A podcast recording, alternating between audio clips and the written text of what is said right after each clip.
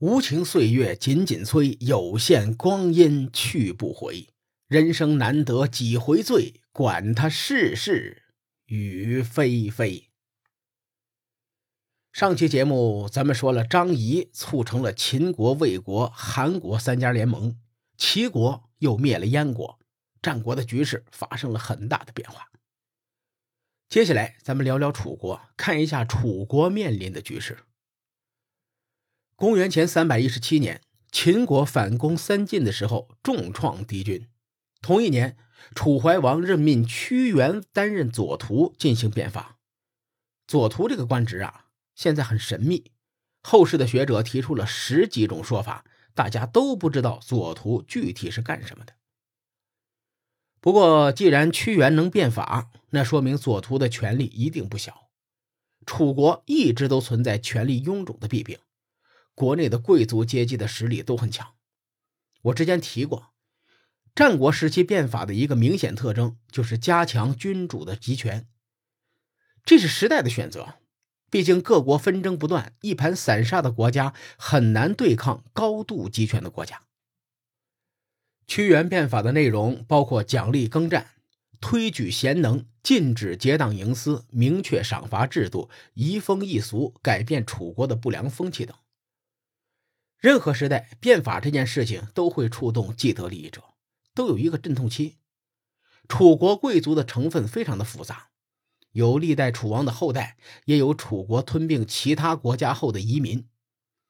屈原变法只维持了三四年，在秦国与韩国的暗门之战以及齐国灭燕的同一年，楚怀王就把这件事啊给叫停了。在人们的印象当中，一提到楚怀王，第一印象就是。老昏庸、听信谗言、弃用屈原这种形象。下面呢，咱们就看看楚怀王当时面临的战国局势。齐国灭燕以后，实力大增。楚怀王曾经向魏国提议，说楚国赠送魏国六座城池，换取楚、魏、赵三国联合发起。结果张仪从中作梗，楚怀王的战略就破产了。同时呢，秦国和魏国。和韩国哎结盟了，秦国的境地非常的尴尬，他常年在扩张的路上狂奔，自己已经成了一个庞然大物了。秦国、魏国、韩国、齐国、宋国、越国都跟楚国接壤，这么漫长的国境线，以楚国的人口很难防住四面进攻的敌人。不知道列位还记不记得？当年晋国三驾皮楚的战略，正是针对楚国疆域大的特点而施展的。在楚国外患困扰的同时，如果楚怀王继续支持屈原变法，那一定会加剧国内的动荡。内忧外患之下，楚国就麻烦了。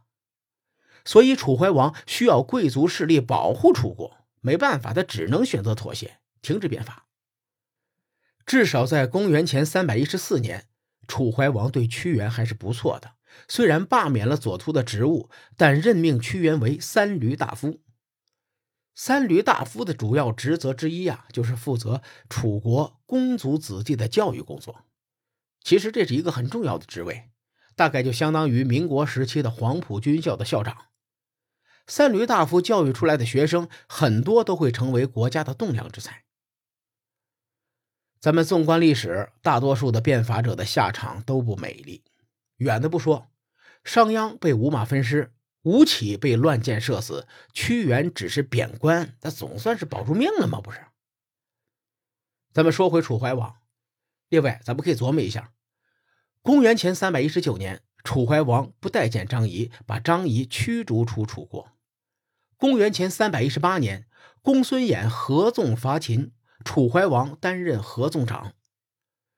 公元前三百一十六年，秦惠文王派司马错灭蜀，秦国占据了楚国的长江上游。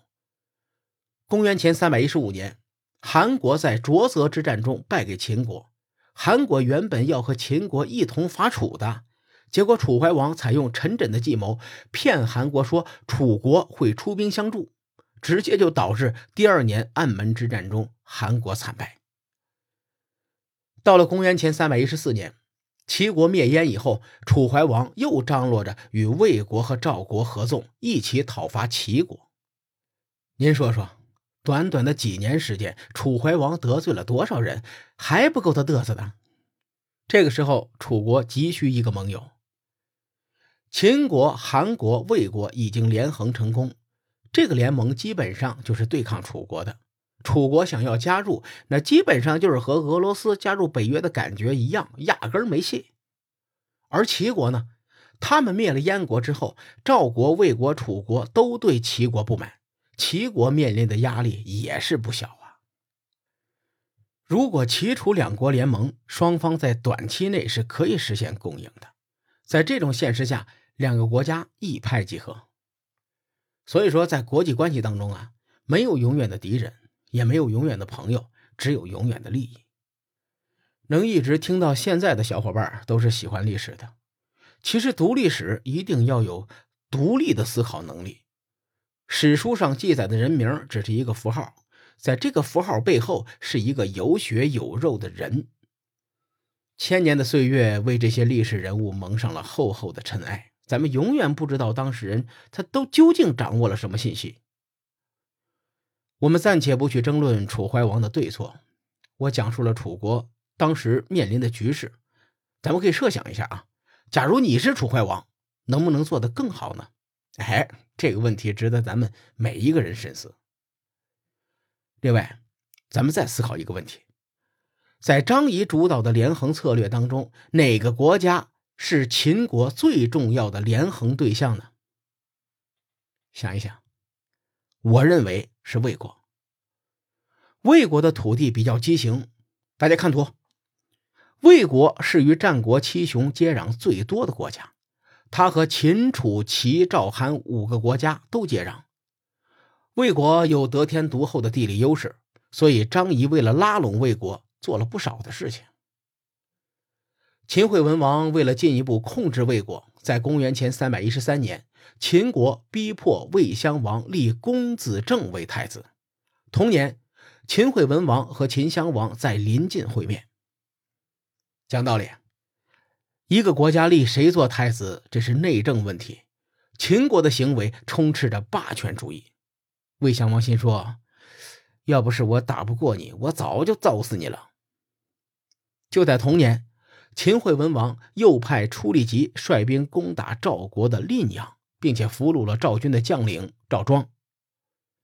杨宽先生在《战国史料编年集证》中考证，蔺阳之战的规模不小，而且赵庄主张合纵。虽然《史记》中没有关于赵庄的记载，但是《战国策》里有。齐国灭燕之后，赵武灵王曾经派赵庄出使魏国和楚国，组织合纵伐齐。后来齐国割地求和，赵武灵王就冷落了赵庄。当时东周国有个谋士叫齐明，他曾经对赵武灵王说：“齐国害怕您主张合纵，所以才割地求和。听说现在赵庄在赵国的地位降低，反而反对合纵的张秦地位却上升了。如此一来，齐国必然不会割地了。您不能这么做。”你看，赵武灵王一听，嗯，有道理。于是他就听从了齐明的建议，召见了赵庄，并且重用对方。赵庄战败之后，魏襄王和楚怀王亲自前往赵国慰问。史书上没有说明他们俩的动机，但是结合当时的情势啊，魏襄王和楚怀王应该是想争取赵国的支持。说到这里，公元前三百一十三年的局势就比较明朗了：秦国、魏国、韩国是一个派系。楚国和齐国是一个派系，赵国呢就游离在两派之间，燕国躺在地上挺尸。战国七雄尔虞我诈，于是新的混战即将开始。至于其中还有哪些精彩的故事，咱们下回分解。书海沉沉浮浮，千秋功过留与后人说。我是西域说书人介子先生，下期节目咱们继续聊。战国博弈。